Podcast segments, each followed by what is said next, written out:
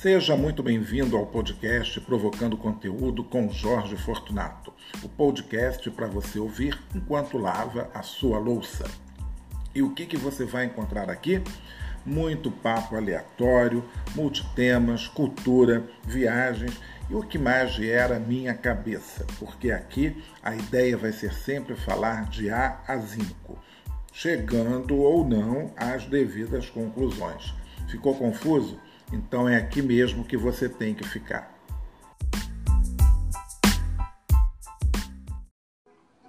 Ando devagar porque já tive pressa e levo esse sorriso porque já chorei demais.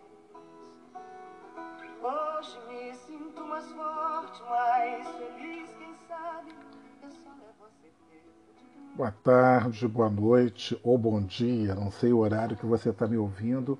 Aqui Jorge Fortunato no podcast Provocando Conteúdo.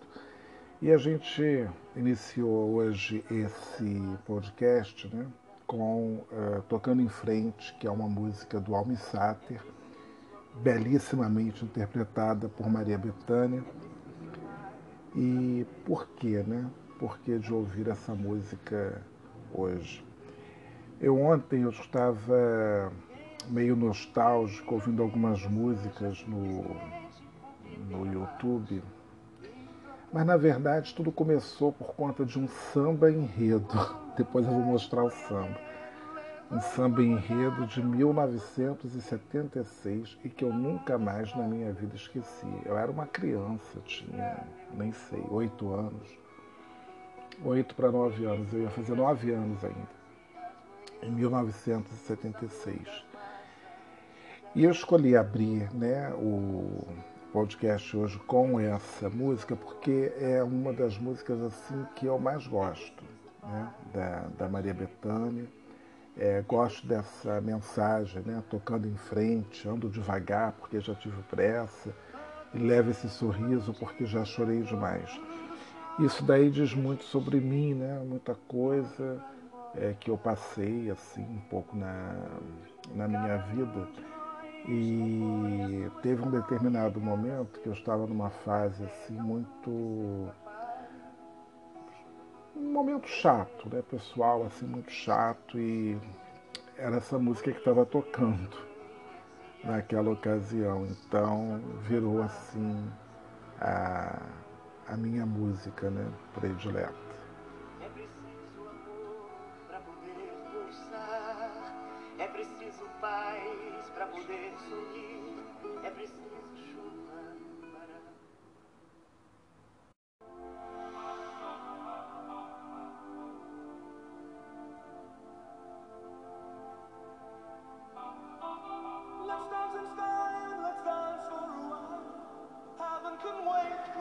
E aí, como a gente está no clima de nostalgia, eu me lembrei dessa música do Alphaville. Gente do céu, já não me lembro. Isso é coisa dos anos 80. Forever Young. Caramba! Essa música, eu me lembro que eu estudava no IASIG, fazia inglês no IASIG. E a gente fazia umas aulas que eles chamavam de, era engraçado aquilo, aula de música. Então, essa aula de música, na verdade, eh, o IASIG dava uma apostila com letras de músicas. Né? Anos 80, a gente não tinha ainda a MTV, acho que não tinha ainda. No início, pelo menos nessa época. E eu lembro que tinha uns programas assim de clipes, né, tal. E, enfim, era bem diferente. A gente tinha aquelas letras, as músicas que a gente ouvia na Rádio Mundial, né? Rádio Mundial ainda era, era Rádio Mundial AM aqui no Rio de Janeiro. Eu nem sei se nos anos 80 já tinha rádio FM, acho que a FM chegou um pouco depois. Isso daí realmente não, nem estou pesquisando, não fiz nada para saber, mas não é o caso, estou falando só da nostalgia. E eu me lembro que essa música, quando eu ouvia, e a gente no curso de inglês, a gente queria ler a letra para poder entender, então essa coisa né, da juventude para sempre, então eu não sei, aquilo dali me pegou de uma maneira, né? E depois de muito tempo, né, aí ouvindo essa música, e eu sou um bobo assim que chora à toa, então é. Aliás, vai ser até o título, né? O título aqui é A Música Te Faz Chorar. Então essa música é uma das músicas que me, que me faz chorar. Não é sempre, né? Às vezes eu posso escutar, posso não chorar, às vezes eu posso é, ouvir e me derramar em lágrimas. então essa música com certeza é uma das assim que fazem parte da trilha sonora da minha vida.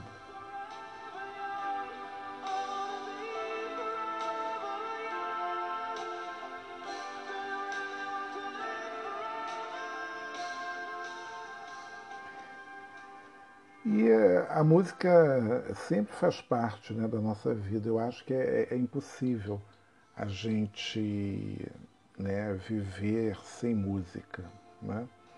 Então, são muitas, são muitas músicas que fazem parte assim da, da minha vida que a gente escuta e eu não tenho assim hoje agora uma memória é, de música muito criança, então realmente é, eu, eu acho que eu não sei, talvez a partir dos é, não me lembro assim uma idade, mas tem umas músicas assim que ficaram né, na, na, na mente assim que não dá nem para entender né, o porquê dessas músicas né, que marcaram tanto e depois você, depois de adulto, você vai ouvir e você se emociona. E às vezes são músicas assim, né, tão simples e que a gente escuta criança e vai ficando, né? Por exemplo, tem uma música, né, que é essa música aqui,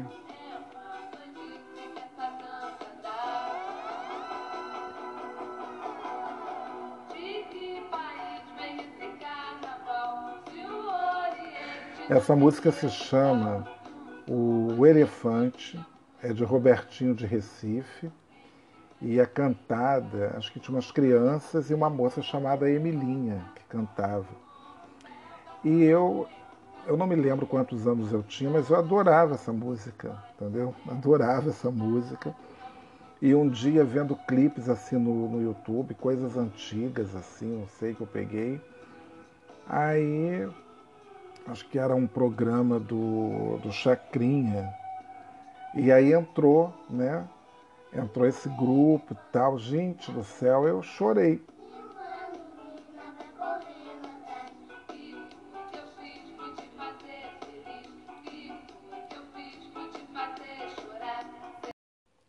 E é essa emoção que às vezes né, toma conta da gente quando a gente escuta então você está ali do nada e de repente começa a tocar, né?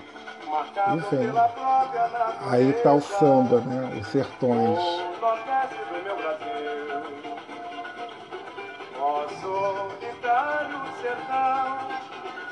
sofrimento e solidão.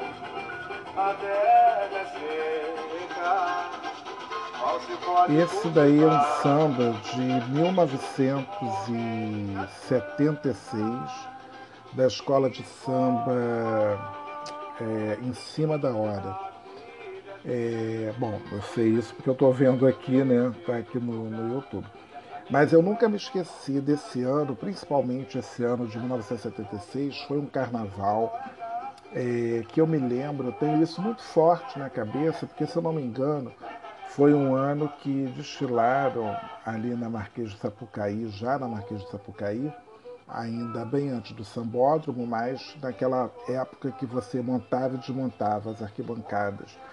E eu me lembro da minha avó, né? E a minha avó assistia ao desfile das escolas de samba, ficava acordada a noite inteira. E não tinha naquela época dois dias de desfiles assim transmitido pela televisão. Então escola de samba do grupo especial, que nem era grupo especial naquela época, acho que era grupo A, não sei como é que ele chamava, o grupo 1, grupo 2, enfim. É, eu sei que naquele ano, se eu não me engano, foram 16 escolas e a última foi a mocidade e destilando uma hora da tarde, o pessoal desmaiando, um calor né, no Rio de Janeiro. E esse samba foi assim um sucesso absoluto tocava já desde o ano de 1975, né?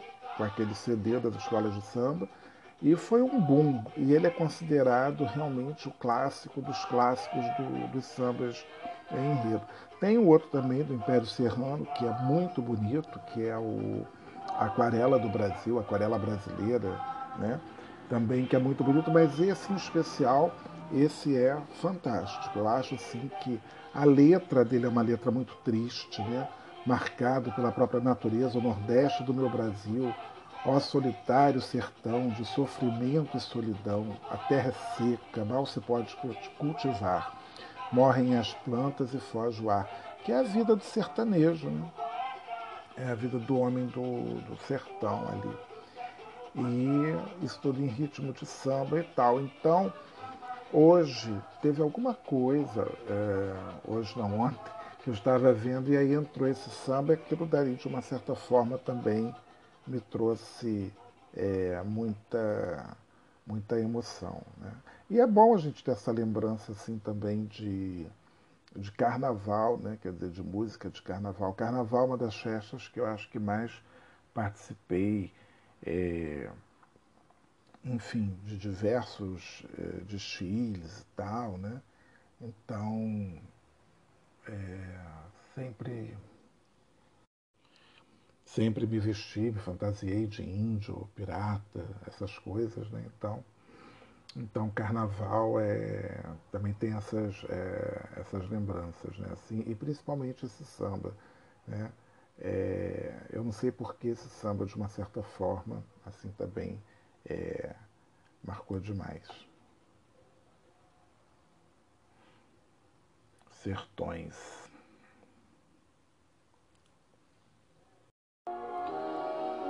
E agora do samba a gente cai numa fossa assim total, mas total mesmo. E essa fossa já é uma coisa aí dos anos 90.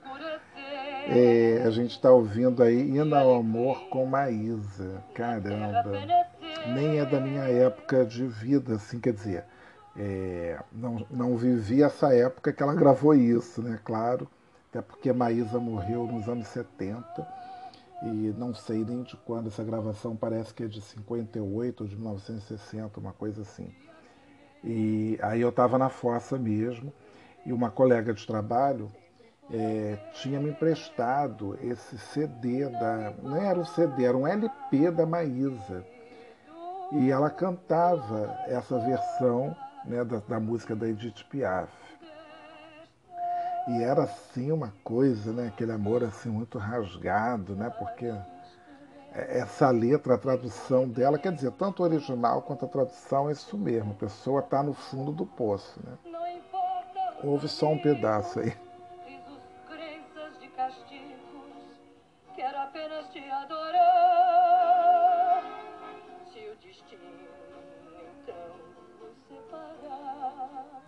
Quero adorar ninguém, não.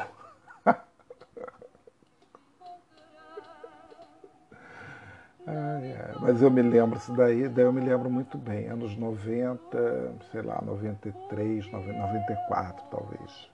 Momento de força. E essa música caiu, caiu, caiu bem na época. E essa versão da Maísa é, é sensacional.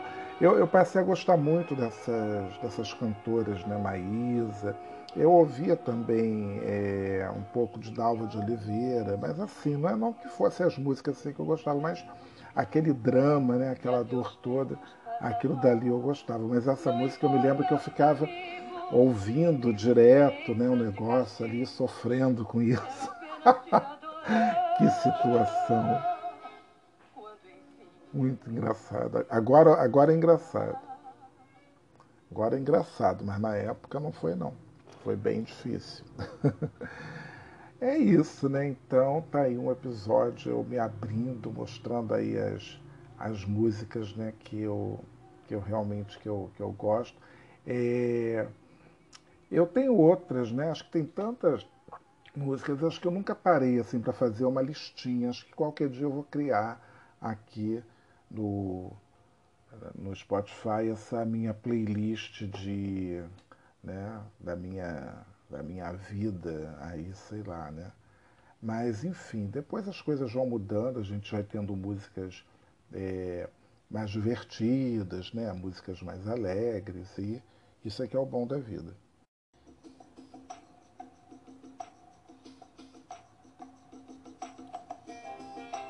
E aí, por falar em música alegre, música divertida, aí é Freedom, né, do George Michael, que é assim um clássico, né, um clássico dos clássicos das pistas de dança dos anos 90, nas festas, na casa de amigos e tal.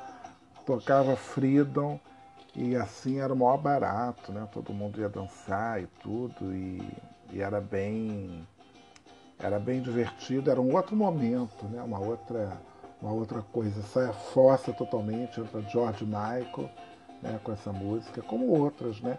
Então, assim, se for pensar em música divertida, aí tem várias, tem diversas. Né? Tem uma, então, que é assim o, o clássico de todos os, os clássicos né? da, da, das pistas de dança, principalmente quando tem é, festas, né? Quem, quem não gosta realmente dessa música, quem nunca dançou essa música em alguma festa assim, né? É porque é uma coisa bem legal também. Vou colocar aqui para vocês ouvirem essa também aqui que essa é bem é a grande alegria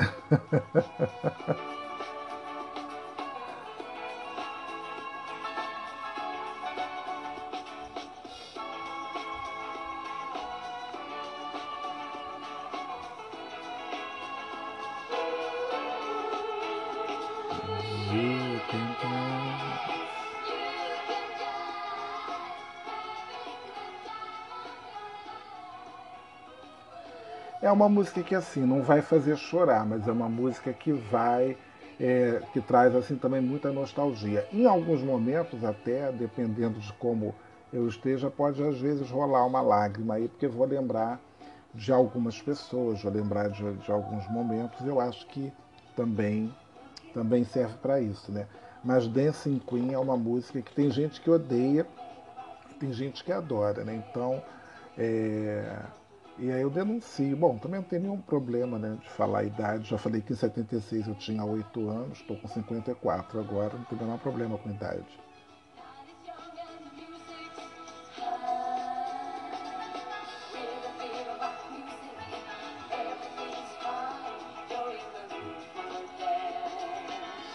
E todo mundo dança essa música, todo mundo vai lembrar, né? Dancing queen.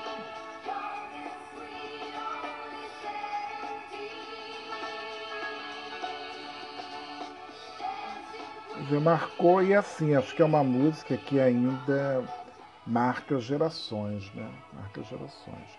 Mas eu tive assim várias fases, né, de muitas músicas apresentadas também, assim às vezes por algum amigo, uma amiga. Então, é, Agora citar aqui a Cláudia, que me passou sempre muita coisa legal. Então vi muita coisa boa, né? É... E ainda vou fazer, talvez até volte aqui um dia. Mas de repente, né? Se você tem Spotify, pode me procurar jorge.fortunato e de repente dar uma olhada nas playlists que eu tenho, vai me seguindo, porque qualquer dia eu vou divulgar aí a minha playlist. Então também assim, não queria fazer um episódio para ninguém chorar, para ninguém ficar chorando, e a gente vai terminando aqui nesse ritmo de Dancing Queen. E até a próxima, até quinta.